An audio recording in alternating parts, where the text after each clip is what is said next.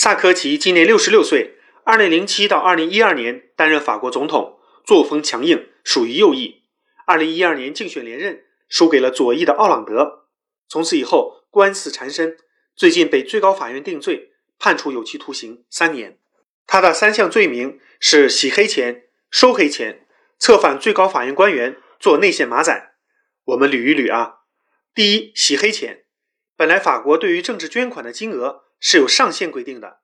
萨科齐利用手下亲信的公关咨询公司开假发票，洗白政治捐款，超过两千万欧元，大概一点六亿元人民币。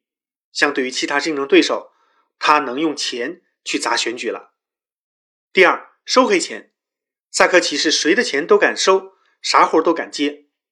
法国化妆品集团欧莱雅的老板，著名富婆，开设海外账户，受到了税务机关的追杀。为了让萨科齐帮助摆平，用棕色信封给了三百五十万欧元红包。利比亚领导人卡扎菲通过军火商和中间人给钱，希望萨科齐帮忙说好话，解除西方国家的制裁。没想到随后爆发了阿拉伯之春，萨科齐担心夜长梦多，先下手为强，率先轰炸利比亚。可怜卡扎菲，钱给出去了，人没了。第三条更精彩，法国检察院已经开始监视萨科齐，他一点都没有发现，还用没留名字的预付电话卡给律师打电话，律师又给最高法院的法官打电话，随时探听办案动向。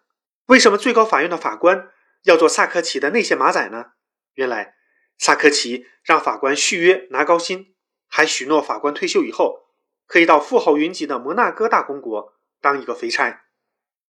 整个侦破过程险象环生，柳暗花明，简直比好莱坞电影《碟中谍》还要精彩。欢迎大家关注卢晓夫看欧洲，谢谢。